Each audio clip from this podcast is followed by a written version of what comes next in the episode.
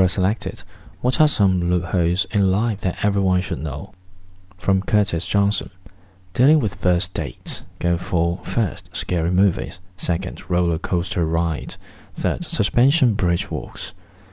Any one of these, and you increase the chances of your date falling in love with you.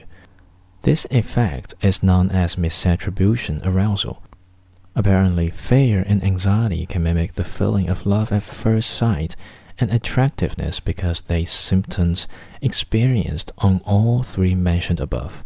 For example, sweaty palms, racing heart is similar to what you feel when you are falling in love. Dealing with headaches. Do you know about your body part that turns hot after placing an ice cube on it for a few seconds? That's the feng fu point based from Chinese acupuncture. It's the part of a body where your head and neck meets.